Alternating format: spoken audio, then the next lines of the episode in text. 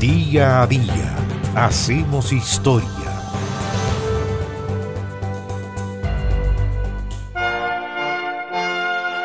El 11 de febrero del año 1531, el rey Enrique VIII fue proclamado jefe supremo de la Iglesia de Inglaterra.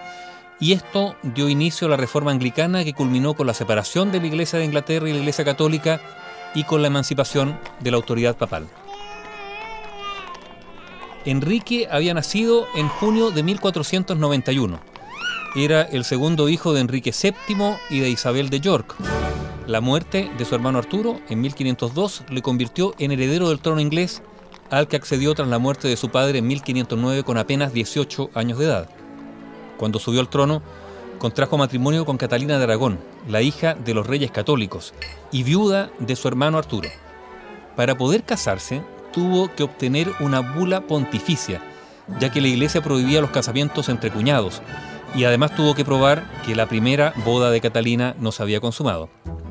De su matrimonio con Catalina solo tuvo una hija, María, y aunque en Inglaterra podían reinar las mujeres, Enrique quería un hijo hombre. Fue además presa de los prejuicios y la superstición, ya que pensó que no podía tener un hijo varón porque su matrimonio estaba maldito. Pero había otra cosa. El rey se había enamorado de otra mujer, Ana Bolena, y como el Vaticano ya le había hecho el favor de declarar no consumado el matrimonio de su esposa, decidió él apelar a la Santa Sede con el objeto de casarse con Ana Bolena y anular su primer matrimonio.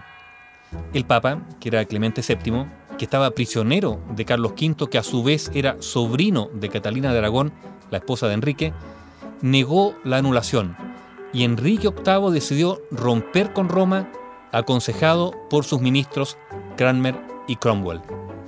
El rey consiguió el respaldo de teólogos de las universidades de Oxford y Cambridge y además se aprovechó del descontento del clero secular inglés por la excesiva fiscalidad papal. El paso que dio fue simplemente definitivo. Se hizo nombrar jefe de la Iglesia de Inglaterra ese 11 de febrero de 1531. Dos años después, Cranmer, un arzobispo nombrado por Enrique, anulaba su primer matrimonio y coronaba reina a su amante, Ana Bolena, con quien ya se había casado, en secreto y que esperaba un hijo.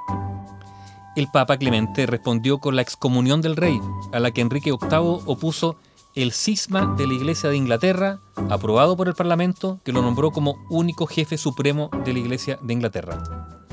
El cisma entonces había consumado. Los católicos que se negaron a reconocer la nueva Iglesia y desconocer a la Santa Sede, como Tomás Moro y el arzobispo Fischer, fueron decapitados, iniciándose una ola de terror que duró hasta el final del reinado. Ya todopoderoso, no solo en lo político, sino que también en lo eclesiástico, Enrique siguió con las suyas. Ana Bolena, que solo había dado una hija al rey, fue acusada de infidelidad conyugal y ajusticiada el 18 de mayo de 1536. A los pocos días, el 30 de mayo, el rey contrajo nuevo matrimonio con Juana Seymour, que le dio un hijo y futuro sucesor, Eduardo, pero la madre murió a consecuencia del parto.